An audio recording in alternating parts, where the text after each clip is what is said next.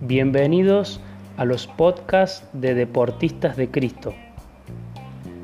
A través de la luz de la palabra de Dios abordaremos el carácter de un hombre de victoria y desde allí extraeremos principios que nos ayuden a crecer de manera integral en el desarrollo profesional y personal. Sin dudas que la Biblia fue escrita por inspiración de Dios donde podemos observar hombres y mujeres que Él mismo usó para mostrar lo que es capaz de hacer cuando alguien se alinea a sus planes.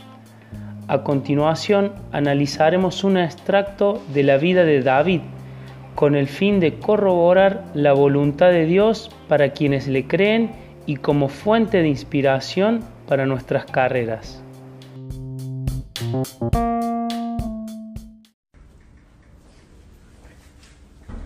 Hola, buenas noches, ¿cómo están? ¿Cómo les va? Estamos reunidos de nuevo. Habíamos eh, dejado de hacer estas reuniones por algunos viernes, eh, entendiendo siempre de que es importante poder oxigenar y que las charlas y que lo que nosotros estamos recibiendo pueda ser eh, administrado dentro nuestro. Y bueno, entendemos siempre de que esta herramienta que, que Dios nos dio, desde este lugar de hacer conferencias o charlas para deportistas, eh, colaboran o edifican en, todos aquellos que pertenecemos a, un deporte.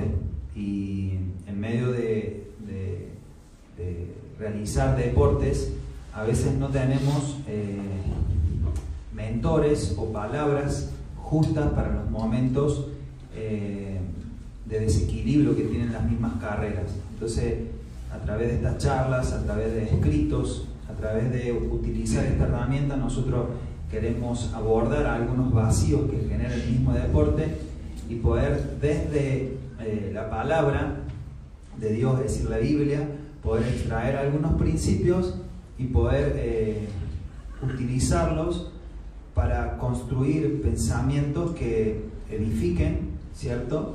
A, cada uno de los que somos parte del deporte, llámese jugadores, eh, técnicos, dirigentes, periodistas.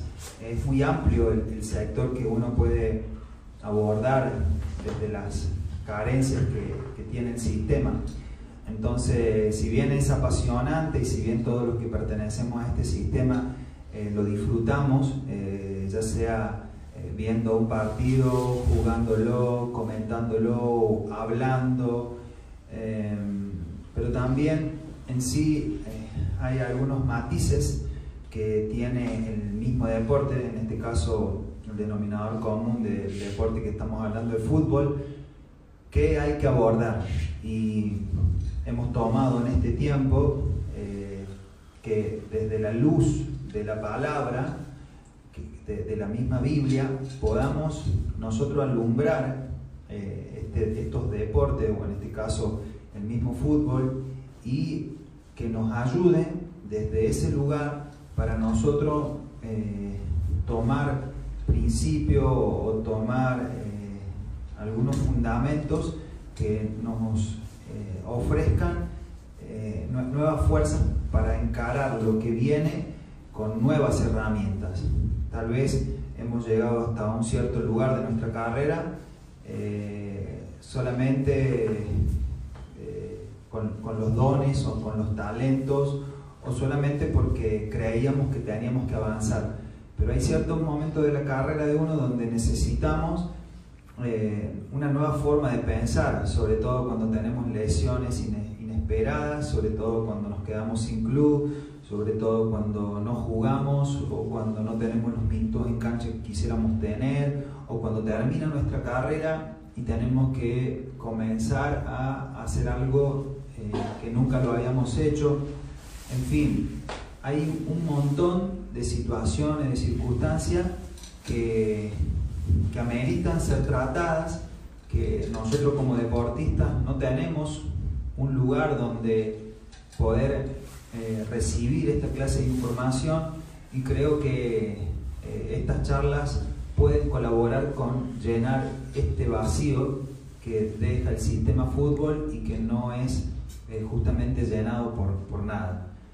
Si hablamos de los deportistas, a unos los utiliza, en este caso al futbolista, si lo utiliza por sus dones, por su talento, juega y si es útil sigue jugando y si ya no es útil ya no juega más. Pero no se lo aborda a ese mismo futbolista desde cómo está su familia, cómo está su matrimonio, eh, cómo están sus finanzas, eh, qué está pensando para el día de mañana, eh, cómo está desarrollando la vida con sus hijos, qué está estudiando. Todos esos puntos en muy pocos clubes los desarrollan. Entonces creo que nosotros tenemos algo muy valioso para dar y siempre con, con esta característica que hacer una reunión de esta característica, de esta índole, tiene más que ver con dar que con recibir y ser desafiado para poder aportar algo a, un segmento, en este caso el deporte, en el cual eh, nos ha dado tanto a nosotros, nos ha formado en este caso como, como personas, nos ha puesto en grupos, nos ha dado eh, los principios de autoridad sobre los técnicos, en el caso de los profesionales nos ha dado un dinero con el cual pudimos comprarnos ropa, o pudimos comer, o pudimos comprarnos una casa. Eh, nos ha dado también la posibilidad de que al jugar al fútbol desarrollar un sueño y siempre eh, cada vez que uno eh, juega o compite llena interiormente una, una área emocional que es del disfrute entonces todo lo que nosotros hemos recibido es como que es justo poder devolverle algo al mismo sistema y es más, ayudar a los que están viniendo desde abajo para que no cometan los mismos errores que cometimos nosotros. Así que esta es un poco la plataforma y comenzando de nuevo con estas clases de reuniones que teníamos los viernes, eh, yo estaba pensando cómo, cómo llevar adelante y cómo utilizar este caso los principios transversales que tiene la Biblia, que son para todas las personas, ¿no es cierto? Pero que en este caso hay un segmento especial. Y, cuando estaba pensando y estaba analizando y estaba escribiendo, eh, sentí de poder hablar de las personas que Dios utilizó en la Biblia, que siempre Dios como el primero, pero Dios utilizó a ciertas personas en la Biblia como eh, los instrumentos para, no tan solo para enseñarnos algo, sino para mostrar que cuando uno eh, realmente se llena de él, es mucho más fácil llegar a los objetivos que cuando uno quiere desarrollar eh, los deportes o el trabajo en sí eh, y solo y, camina desorientado. En este caso utilicé el nombre de David, que todos conocemos quién es David que venció a Goliat, ¿no es cierto? Y el título de, esta charla es El carácter de un deportista. ¿Por qué? ¿Y por qué utilicé a David? Porque nosotros, en la gran mayoría, sabemos que David venció a un gigante llamado Goliat y lo hizo con una piedra, ¿no es cierto? Entonces, vamos a ver eh, en algunos aspectos cómo David tenía un carácter conforme al diseño que Dios necesitaba para utilizar a un hombre, ¿no es cierto?, y derrotar a un gigante. Ese carácter eh, en sí es el carácter que todo hombre, en este caso que quiera ser utilizado para cosas grandes, para derribar gigantes, para concretar sueños, para llegar a, a cumplir ciertas metas, debe tener. ¿Por qué? porque esto son todo lo que está escrito en sí en, la Biblia, que de donde nosotros extraemos los principios, tiene que ver con, los, eh, con la esencia en sí del diseño de Dios para cada ser humano ante la propuesta de los desafíos. Entonces cuando nosotros vemos a, a David, vemos que él tuvo varias victorias, ¿cierto? De que él terminó siendo rey de una nación, y que él, entre otras cosas, terminó trayendo los pensamientos de Dios en la tierra. Cuando uno lee los salmos puede ver que él escribió lo que Dios pensaba. Entonces es un tipo que hay que prestarle atención. Qué bueno nosotros, en este caso, poder unir las dos partes. Lo que Dios nos está queriendo enseñar y cómo yo, en este caso, puedo utilizar en función de mi sueño o de los sueños que Dios eh, puso dentro de nuestro corazón. Y bueno, y desarrollé algunos puntos. Vamos, vamos a ir viendo porque tal vez esto podamos conectarnos y nos pueda ayudar mucho. Número uno, David desarrolló su carácter de joven. Muchas veces nosotros, como nos, nos excusamos de que somos jóvenes y por lo tanto hay cosas que no, las hacemos o no, no las deberíamos hacer porque todavía somos jóvenes. Y me gusta esto porque voy a utilizar algunas citas bíblicas como para darle un, fundamento a lo que quiero decir. En 1 Samuel 17, 34 35 dice, David respondió a Saúl, tu siervo era pastor de las ovejas de su padre, y cuando venía un león o un oso y tomaba algún cordero de la manada, salía yo tras él y lo hería y lo libraba de su boca. Y si se levantaba contra mí, yo le echaba mano de la quijada y lo hería y lo mataba. Entonces, ¿cómo, ¿cómo yo interpreto en este caso el carácter que David tenía desde joven? Él era un pastor de ovejas, seguramente el escenario era que él estaba en un lugar eh, que no tenía cámaras, que no tenía un control, que no había público haciéndole la hinchada. Él tenía una función específica en ese lugar, que era cuidar sus ovejas, ¿cierto?, de los animales que venían a, querer matarlas para comerlas. Entonces, ¿cómo yo interpreto y cómo podemos interpretar el carácter de David en nuestra vida? que tal vez en este momento vos sos deportista y estás en tu primera etapa, estás en, tu, en tus inferiores o estás desarrollando tus primeras armas. Sin embargo, cuando vos crees que nadie te ve, cuando vos crees que nadie está eh, teniendo en cuenta lo que vos estás haciendo, Dios está formando un carácter interior que está eh, enseñándote a ser alguien valioso que cuida lo que Dios te ha eh, dado como trabajo, como empleo, o en este caso como deporte, y que te está preparando para grandes cosas. De, la forma que vos asumas eh, esta, esta parte de tu vida, será la base o no para lo que está por venir. En el caso de David, que terminó siendo rey, me gusta porque dice que en este caso él era un, pastor de ovejas, no tenido en cuenta, es decir, era como alguien que era desconocido totalmente. Pero en ese momento él asumía que el trabajo que tenía que hacer, que era difícil, imagínense que le salía un león o un oso, es decir, animales eh, fuertes, animales que, venían y si podían matarlo a David también lo, iban a hacer.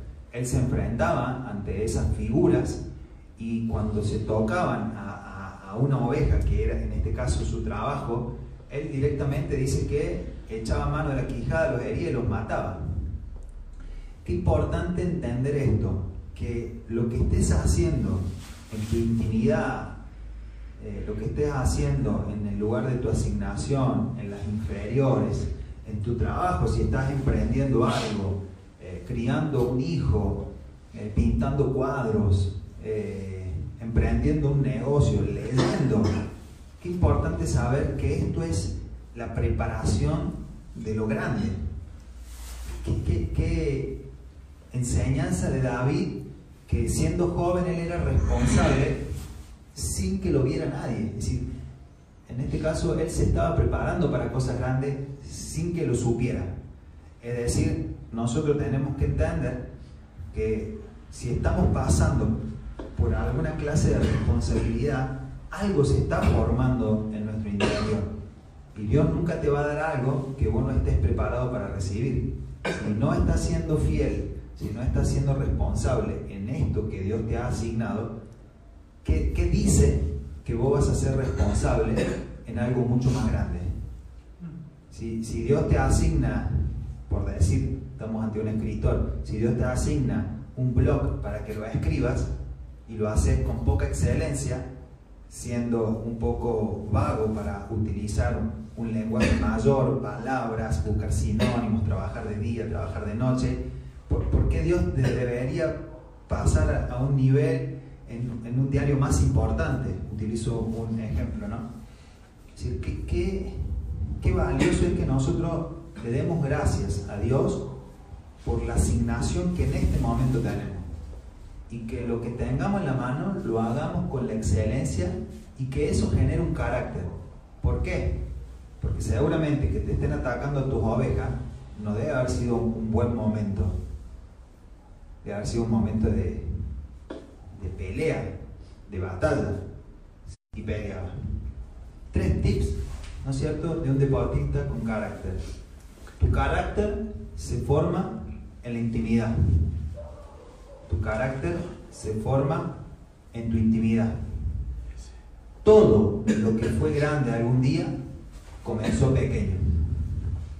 Tu carácter se forma en la intimidad. Todo lo que fue grande algún día comenzó pequeño. Y nadie es bueno en lo que no se dedica. Tres tips de carácter. Pregunta para ustedes. ¿Cuál tips podría sumar a lo que estás haciendo hoy? A ver, algunos se anima. Quiero ver si están acá. ¿Qué podrías hacer hoy para agregarle algo a tu vida que desarrolle aún más carácter? Buena pregunta.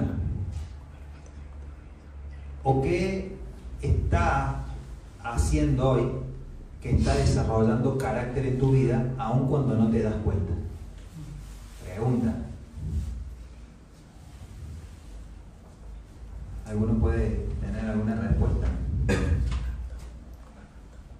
Por ejemplo, asumir el protagonismo en un vestuario y por un partido, dar una charla, es tener un carácter.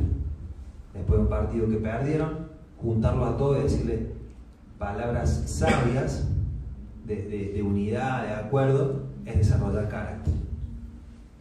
Entrenarte eh, con la misma pasión que lo estás haciendo cuando estás jugando de titular aun cuando no lo haces, es desarrollar carácter.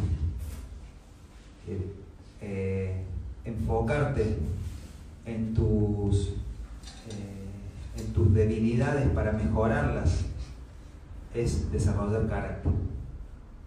Estos son momentos en donde uno tiene que entender que la vida en sí es un aprendizaje y que tal vez Dios te está pasando por situaciones que te están llevando a tener un corazón de aprendiz. Y, tal vez la resistencia que vos tenés ante esta situación está eh, no colaborando con el desarrollo del carácter que Dios quiere que desarrolles. El carácter se desarrolla en la adversidad, el carácter se desarrolla en los momentos difíciles. Es decir, no, no hay un momento fácil que podamos decir, bueno, acá tengo un carácter de fierro, porque en realidad cualquiera puede pasar los momentos de éxito. Número dos. Un hombre de carácter tiene mente de recompensa. Un hombre de carácter tiene mente de recompensa. ¿Por qué? Miren lo que dice ahí mismo en el versículo 24, capítulo 17, en el versículo 24, dice así, y todos los varones de Israel que veían a aquel hombre huían de su presencia y tenían gran temor. Y cada uno de los de Israel decía, ¿no habéis visto a aquel hombre que ha salido? Estaba hablando de Goliat él se adelanta para provocar a Israel. Al que le venciere, el rey le enriquecerá con grandes riquezas y le dará su hija y le eximirá de tributos a la casa de su padre en Israel. Entonces habló David a los que estaban junto a él diciendo, ¿qué harán al hombre que venciera este filisteo y quitar el oprobio de Israel? ¿Por qué? ¿Quién es este filisteo incircunciso para que provoque a los escuadrones del Dios viviente? David tenía una mente de recompensa.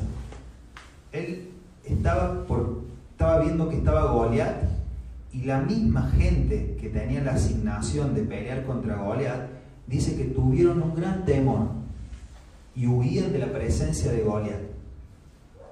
Pero entre eso que, que huían de la presencia de Goliat, dice que hicieron como la recompensa, la fueron diciendo, el que venciere, el rey le enriquecerá con grandes riquezas y le dará su hija y eximirá de tributo a la casa de su padre en Israel.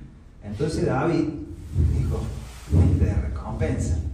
Acá tengo que saber que si yo volteo a este gigante, todos estos beneficios los voy a tener. Qué importante es pensar con una mente de recompensa. ¿Por qué? Porque cuando uno está pasando diferentes pruebas, uno generalmente se queda estancado en la prueba que estás viviendo y perdemos la visión de lo que Dios nos está dando. Por lo tanto, perdemos la visión de la recompensa. Es decir, una una mamá, ¿no es cierto?, que está por dar a luz un bebé, en el tiempo del parto sufre dolores, pero en el momento que da a luz y recibe el bebé en sus manos, dice, vale la pena haber pasado por este dolor, porque esto es bello, qué hermoso esto que vino ahora. Reconocer si estás pasando tiempos de parto, si estás dando a luz algo, tal vez se esté gestando en tu interior un sueño glorioso, una meta grande, y, la gestación, el crecimiento se desarrolla y también hay momentos que son los momentos de parto, pero después, ¿no es cierto?, está el disfrute de lo que nació. ¿En qué etapa estás vos? Deberías reconocer y pedirle a Dios la sabiduría correcta para saber en qué etapa estás del proceso. Yo, yo veo que David empezó a tener claro la recompensa. Él había sido entrenado como pastor de ovejas. Ya había matado al oso y al león. Él ya sabía lo que enfrentarse con gigantes. Él ya sabía lo que era eh, pelear batallas grosas. Cuando vino un gigante, cuando vino una adversidad, cuando vino un problema, dice, yo ya fui entrenado, yo ya fui capacitado, yo ya fui puesto en, evidencia en la cancha. Esto no, a mí no me va a traer un temor. Entonces, hoy cuando lo veo a Facu superando su, su, la lesión que había tenido antes, que ya no es su lesión, que fue una lesión que tuvo, hoy podemos decir, ah, él ya pasó una situación y la pasó eh, con madurez y ahora recibe la recompensa por no haber desistido en el momento de la prueba. ¡Wow! ¡Qué lindo! Juegan en la primera local, hacen fútbol con primera división, empiezan a, caminar sobre las canchas. No sé hasta dónde cada uno va a llegar, pero ya empezás a disfrutar la recompensa de haber pasado las pruebas que tenías que pasar. Entonces, yo el otro día hablaba con Martín Chatti, que actualmente está jugando en la segunda división de Bolivia, y recordábamos de que él el año pasado se había ido a probar a diferentes clubes, ¿no es cierto? Y que en varios clubes le habían dicho que no. Entonces él se volvió, volvió a jugar en Las Palmas, volvió a prepararse en un Federal B, y volvió a agarrar su bolso cargado de ilusiones y se fue a probar de nuevo a un club de Bolivia, en el cual, entre otros, de los que se probó, en uno le dijeron que sí. Y me decía la gratitud que él tenía por lo que está viviendo ahora, viviendo en Santa Cruz, jugando en un fútbol que es profesional, cobrando un sueldo, viviendo en un departamento. Es decir, la, recompensa que tuvo la prueba que él superó fue grande. Acá tenemos a, Javi Liendo, que es un ex jugador de selección nacional y después de haber vivido un montón de procesos en su carrera, el año pasado lo llamaron para jugar en la primera de Costa Rica. Es decir, la recompensa de viajar a Costa Rica, de conocer un país nuevo, de conocer jugadores de selección, de tener eh, la, la, posibilidad de jugar en los estadios más importantes de un país como Costa Rica, que es un país mundialista, es una recompensa grande. Es decir, no podemos menospreciar que hay cosas muy grandes detrás de superar ese detrás de es la clave. Esa es la clave nuestra. Porque muchos llegan hasta ahí, porque es difícil, porque no es, no es fácil superar esa prueba. Pero justamente detrás de ese lugar se encuentra lo que vos estás queriendo recibir. Entonces busqué la palabra recompensa significa acción y efecto de recompensar. Se refiere a retribuir un servicio. También suele ser un incentivo ofrecido para la realización de una determinada tarea. Y, me puse a analizar un poco ahí en internet, que siempre están los datos, la revista Forbes y demás. Y así como para mostrarle algo rápido, veía las, las recompensas económicas de algunos deportistas de élite. Rafael Nadal, estamos hablando de un top, de un número uno, ¿cierto? Siempre lo miramos porque es un deportista no tan solo que demuestra lo suyo dentro de la cancha, sino que afuera de la cancha la tiene muy clara. Dice que ganó 111 millones de dólares en su carrera, solamente en juego, no hablando de sponsor ni nada más. Cristiano Ronaldo dice que entre sueldo y acuerdo comercial en el 2017 percibió 93 millones de dólares. LeBron James, basquetbolista de Estados Unidos, 86 millones de dólares en el 2017. Leo Messi, bueno, ya sabemos, 80 millones de dólares. No, es, una noticia. Roger Federer, 64 millones de dólares en un año. Y es, es grande la recompensa vale la pena, estamos hablando de una parte económica, vale la pena ver si podemos llegar lejos, vale la pena ver si podemos accesar a esos lugares, vale la pena porque la recompensa es grande. Y estaba viendo otras cosas y dice que entre la lista de los 100 deportistas más ricos está compuesta por 32 basquetbolistas, 19 beisbolistas, 15 jugadores de fútbol americano, nueve futbolistas, cuatro tenistas y cuatro pilotos, entre otros deportes. Es decir, fíjense que el mundo del deporte en sí genera una expectativa de recompensa muy grande. Cuando yo me despierto cada mañana, ¿cierto? Estando en este lugar, o si estaría viviendo en otro país que no sea el lugar de donde yo nací, yo tengo que entender que las recompensas son grandes. Yo investigué un poco más para... No quiero ser materialista, solamente yo tengo que mostrarle a ustedes como deportistas a dónde se encuentran y hacia dónde tienen que mirar, porque cuando las cosas no salgan bien, hay lugares que te tienen que sostener. En la Superliga, un jugador entre 16 y 18 años eh, no puede cobrar menos de 21 mil pesos. Es decir, tal vez jugando en primera en un equipo de Argentina vas a cobrar más que lo que cobra un maestro con 16, 18 años sin tener los estudios secundarios terminados. Es eh, importante que podamos entender en dónde estamos y, cómo podemos asimilar todo esto y lo que tenemos que enseñar. Eh, el mínimo de, de, un básico mayor de 18 años es de 25.200 pesos. ¿No es cierto? En la B Nacional, el salario básico promocional para un, jugador de 16, 18 años es de 17.400 pesos, mientras que el salario básico de un jugador es de 21.000 pesos. En primera B de 15.000, en argentino A lo mismo y en primera C 3.200 o 15.000 salario básico. Es decir, hay una recompensa. Te pagan por un servicio dado. Vale la pena llegar primera también por, por la parte económica. Muy bien. Pero pongamos un punto, aparte ahí, hablaba con Javi con Martín con todos los que jugaron fuera del país, bueno, tenemos a Diego Antonio en este lugar también, todos los que salieron de Córdoba y hay una riqueza muy importante, en este caso una recompensa, en que vos conectas con gente que no conectarías en Córdoba. Conectas con un jugador de selección, conectas con un técnico, conectas con un presidente, conectas con jugadores que pasaron por diferentes clubes. Eso, en el lugar tuyo, si no saldrías, no podrías hacerlo.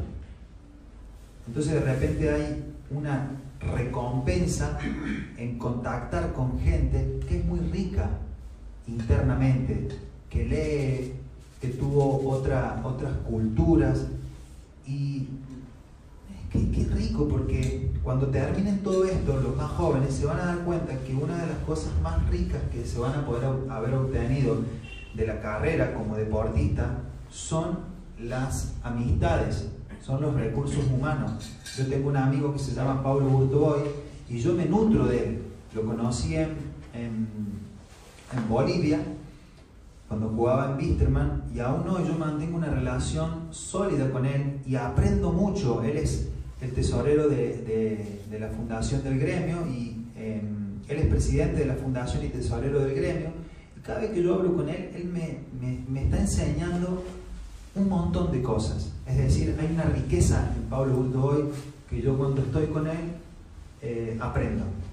Es un libro abierto para mí.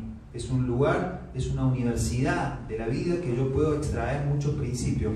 Eso me dio el fútbol. Entre otras estadísticas, para que ustedes vayan entendiendo y materializar lo que es la, recompensa, hay un, estudio que se hizo que hay 2.664 jugadores de fútbol de Argentina jugando en otros países. ¿No es cierto? 2.664 personas que están jugando en otros países según este estudio que se hizo en el 2017. En España 731, en Italia 404, en Estados Unidos 230, en Chile 164, en México 93, en Bolivia 91, en Ecuador 63, Nueva Zelanda 58 y en Paraguay 49, entre otros. Entonces, la pregunta es, ¿vos sabés cuál es la recompensa que estás buscando? Una pregunta para que todos los días que te despiertes vos te levantes con la recompensa acá. Miren, a mí, a, modo personal, en los momentos más difíciles, ustedes saben que yo soy presidente de un ministerio que se llama Deportista de Cristo, en el cual albergamos muchos deportistas y la idea en sí, el, fin, es poder hablarles desde la palabra, con los principios, y no tan solo hablarle a ellos, sino que hablarle a sus familias, a sus hijos, y desde ahí provienen un dirigente, un periodista, y esto va creciendo de tal manera que es una visión hermosa, porque lo hacemos en una cancha, lo hacemos en un hotel, lo hacemos en un lugar como este, lo hacemos en la casa, y siempre con la, con, la firme eh, mirada de poder edificar.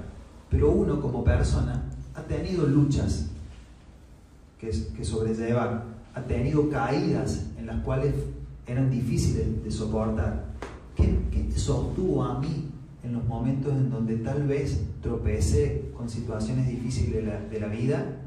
Una visión. No, acá hay muchos jugadores. No, acá hay un predio.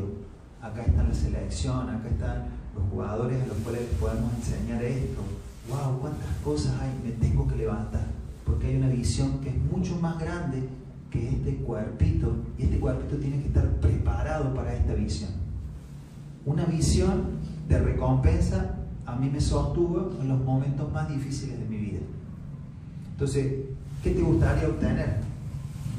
Como tal vez estás peleando hoy con situaciones matrimoniales que son difíciles, pero tener un matrimonio, consolidar una familia, puede ser una recompensa. Que tus hijos siempre duerman en la misma casa donde vos dormís con tu esposa puede ser una recompensa. Que tus hijos tengan un plato de comida todos los días puede ser una recompensa. Que tus hijos tengan un techo puede ser una recompensa. ¿No es cierto? Que puedas jugar al fútbol, no importa la categoría, puede ser una recompensa. Es decir, tenés que saber a dónde le apuntas para que en medio de los momentos difíciles no te desenfoques. ¿Bien? Y el tercer punto es un hombre de carácter cree firmemente en sí y le habla la situación. Un hombre de carácter cree firmemente en sí y le habla la situación. Primera de Samuel 17:46 dice, Dios te entregará, Primera de Samuel 17:46, Dios te entregará hoy en mi mano. Le está hablando David a Goliat. Y yo te venceré y te cortaré la cabeza y daré hoy los cuerpos de los filisteos a las aves del cielo y a las bestias de la tierra, y toda la tierra sabrá que hay Dios en Israel. La pregunta es, ¿cómo te presentas ante los desafíos de la vida? Fíjense lo que le habla David a Goliat. Hoy Dios te va a entregar en mi mano. Y hoy te voy a vencer. Y hoy te voy a cortar la cabeza. ¡Wow! Es una, es una palabra de victoria. ¿Cómo te presentas vos ante los desafíos que están pasando en tu vida? ¿Cómo te presentas, Lauti, al partido de mañana? Es seamos prácticos. ¿Cómo, cómo te presentas al entrenamiento del lunes? ¿Cómo te presentas cuando vos volvés a tu casa y las cosas no están bien?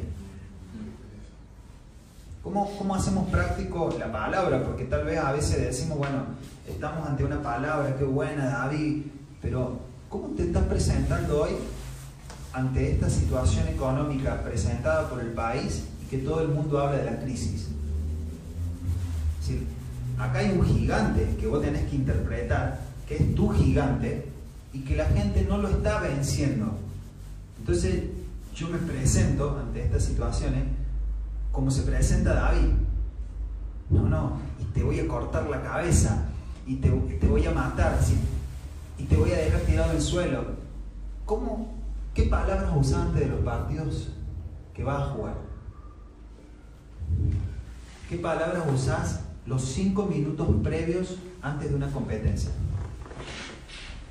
Estoy haciendo una pregunta para que ustedes ilustren y, y tomen y puedan personalizar la palabra. ¿Qué palabras usás cuando termina el primer tiempo? ¿Qué palabras usás cuando estás jugando la competencia? Estas son, es importante porque si nosotros no entendemos estas, estos tips, luego perdemos la batalla porque David se enfrentó con un gigante y es el mismo gigante que vos tenés hoy y en el cual vos te estás enfrentando porque vos decís, a mí me gustaría llegar a primera, todo sueño del jugador que comienza. Es un gigante a vencer, que lo matas diariamente, porque no hay un día, vos, no, vos a los 13 años no puedes decir lo maté al gigante porque te queda tal vez un recorrido. Pero suponete que lo mataste al gigante a los 23 años porque llegaste a primera. A los 24 años te quedaste sin club. Volver a matar al gigante. Bueno, ya lo maté. A los 32, de nuevo, te echaron, te quedaste sin, sin equipo. De nuevo a matar gigante. Es decir, hay algo que Dios nos está enseñando que es tener un lenguaje de éxito. Es tener el lenguaje correcto. Entonces, ¿qué le hablas vos? Y puse, entre este punto, y ya vamos terminando, puse algunas eh, apartados para que podamos describir cómo trabajar con este tema. Apartado A. Dice un psicólogo deportivo que se llama Jim Taylor, una cosa que separa a los mejores deportistas del mundo del resto de nosotros es que tienen una profunda y resiliente fe en su habilidad de jugar lo mejor posible. Es decir, cuando se presentan ante un partido, ante un entrenamiento, creen en ellos. La pregunta es, ¿vos crees en vos? Aún más profunda. ¿Vos crees en los dones que Dios puso dentro tuyo? Porque si vos no estás creyendo en lo que Dios va a hacer a través de tu vida, en vano te presentas delante de los desafíos, porque el primer partido ya lo perdiste. Entonces, debemos aprender a tener un lenguaje de éxito interno y a hablarle a la situación todo el tiempo. Todo el tiempo. Apartado B. Desglosa tus metas. Desglosa tus metas. Cuando estés ante Goliat, gigante, desglosa tus metas. ¿Cómo es, Damián, desglosar tus metas? Hace metas semanales, metas mensuales, cada tres meses. Voy a mejorar esta parte de mi técnica que no me lleva a vencer a Goliat. Voy a mejorar la alimentación, que con esta alimentación no puedo vencer ni a una persona flaquita. Voy a eh, crear hábitos saludables en mi forma de pensar, leyendo libros que me limpien mis ideas. Generalmente los deportistas, sobre todo los futbolistas, como podemos decir vulgarmente, venimos de abajo. Es decir, algunos han terminado primaria, otros han terminado secundaria, pero generalmente el denominador común de muchos futbolistas es que no han desarrollado a nivel universitario. Son pocos los jugadores de fútbol que desarrollan a nivel universitario. Eso habla de que el intelecto en ciertas áreas no se ha desarrollado. El hecho de que no se haya desarrollado, que no se haya estudiado una carrera, no significa que no seas inteligente. No significa que seas ignorante. Lo que significa es que hay áreas en tu vida que todavía están dormidas. Y que es tiempo, cuando la detectes, cuando la detectas, detectas de estimularlas. Y una de las partes más importantes es poder eh, entender que somos inteligentes desde el punto de vista que entendemos el juego, entendemos el deporte, pero hay áreas específicas que no han sido desarrolladas. Hay una persona que yo, vi una entrevista, no lo conozco personalmente, pero vi la entrevista de Carlos Tevez y me pareció una persona sumamente inteligente y más teniendo en cuenta cómo él se describe de que salió desde abajo, de que no terminó el ciclo lectivo, de que, de que todo fue rápido. Aún así, él se percibe cuando habla que tiene una inteligencia muy desarrollada interiormente, aun cuando las palabras tal vez no, las pueda, no puede describir lo que él está sintiendo, pero se ve una persona inteligente, se ve una persona sabia. Nosotros podríamos aprender, caminar y desarrollar en nosotros mismos, sin compararnos con nadie, la mejor versión de nosotros mismos. Porque les puedo asegurar, yo ya, pasé, yo ya terminé la carrera de futbolista profesional. Les puedo asegurar que después de que termina la carrera de futbolista profesional, hay una vida que es hermosa. Hay sueños que cumplir, hay familias a las cuales tenemos que llevar adelante, hay amigos con los cuales nos tenemos que juntar. Hay una vida espectacular cuando termina la carrera del futbolista, que es uno de los miedos más grandes de todo futbolista, es qué voy a hacer. Yo les digo desde este lugar, habiendo pasado la frontera del retiro, es que es una vida hermosa desde Dios. Podemos disfrutar más los tiempos, no tenemos el estrés de la competencia que muchas veces nos deja enfocados solamente en el fútbol, podemos desarrollar áreas que, no las, que las teníamos dormidas, como es la venta, como es la inversión, como es la producción, como es la siembra. hay áreas que están a, explotar y nosotros somos quienes nos tenemos que hacer cargo de esas áreas. Bien, C. Aprende a acertar la rutina de trabajo. Los deportistas de alto rendimiento seguramente no aman despertarse temprano no aman comer sano, no aman descansar en los horarios pertinentes, pero han aprendido a aceptar eso. Aceptar que sos un deportista de élite es clave. No me gusta, pero sé que lo tengo que hacer.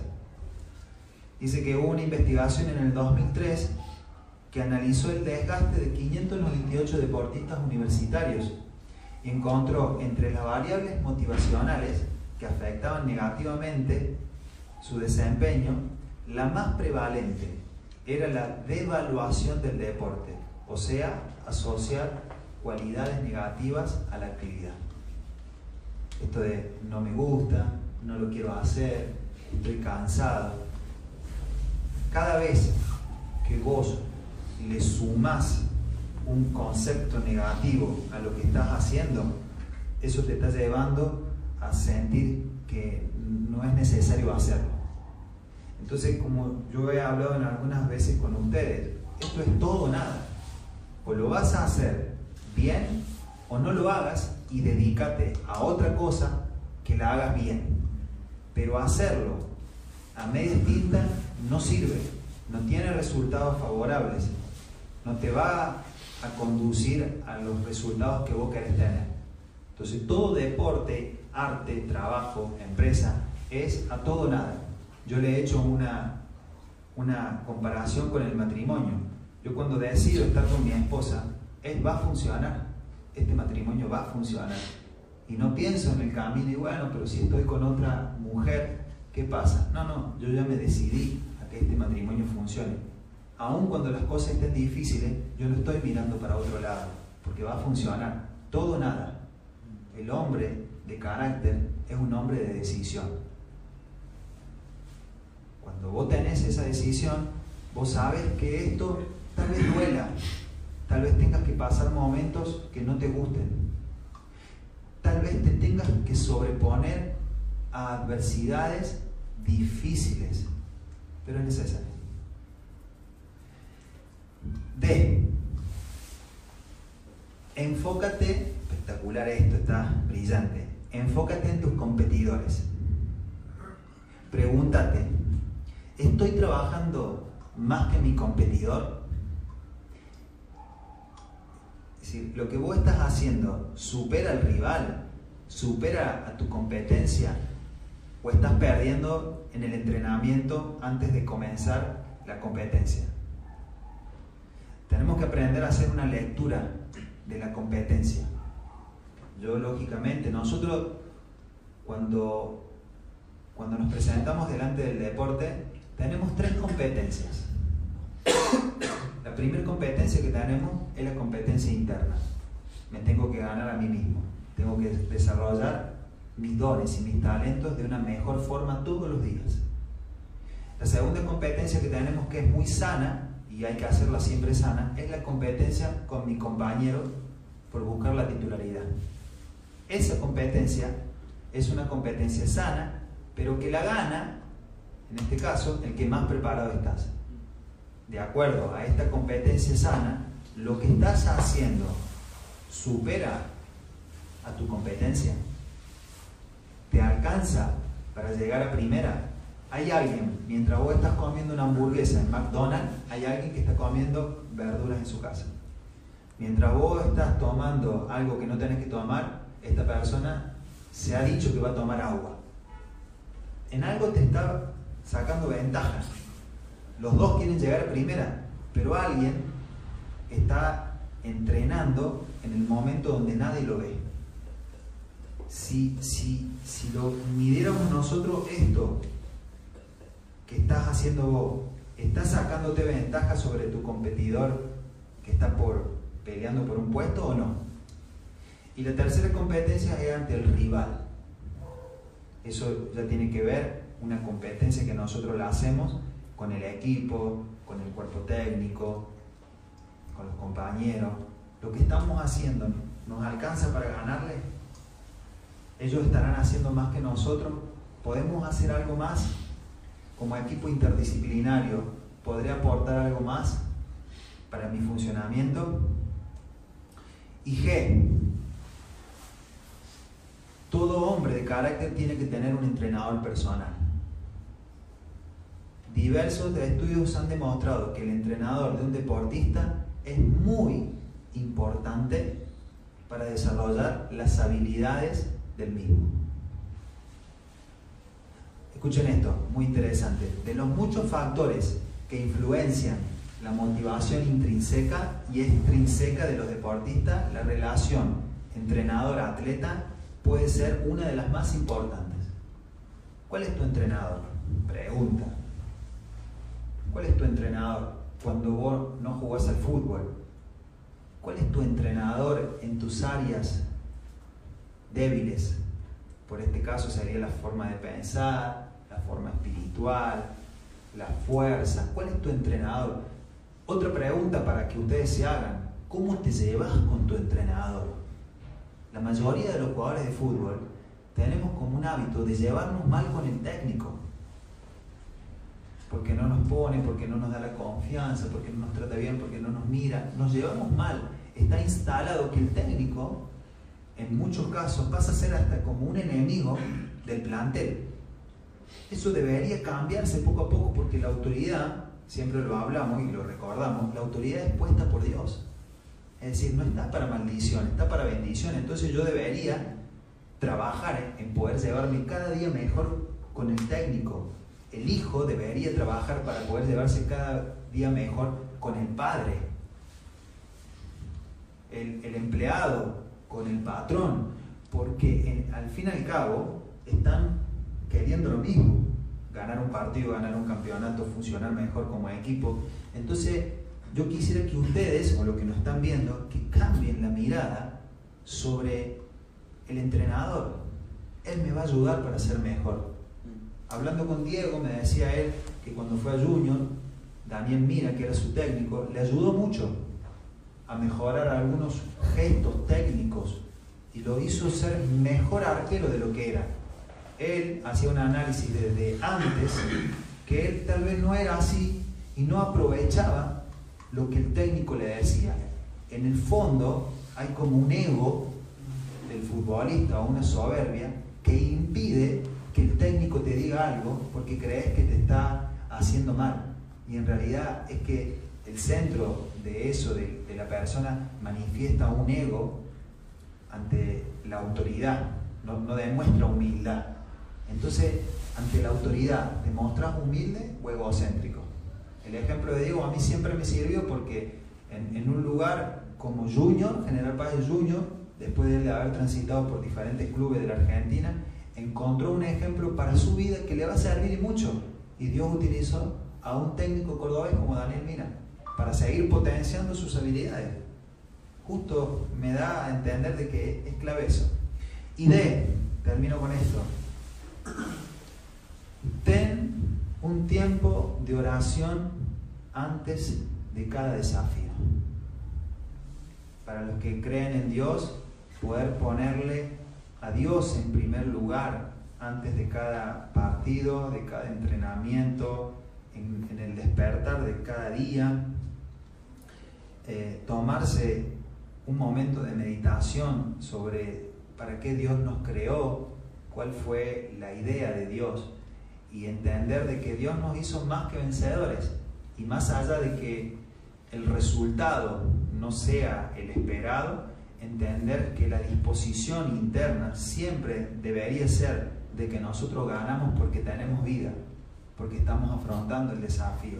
No se gana porque tenés un resultado tan solo mejor que el otro hay que entender que el ganar tiene que ver con el recorrido, con el aprendizaje, con el caminar, con lo que incorporaste, con los recursos que utilizaste para llegar a la victoria, con el camino que desarrollaste para llegar a un lugar. Eso no se negocia, no tenemos atajos. Nosotros los que creemos en Dios entendemos que creemos en Dios, meditamos en Dios, pero caminamos basados en el esfuerzo, en la superación diaria, en el avance. Es decir, la meditación es clave para nosotros poder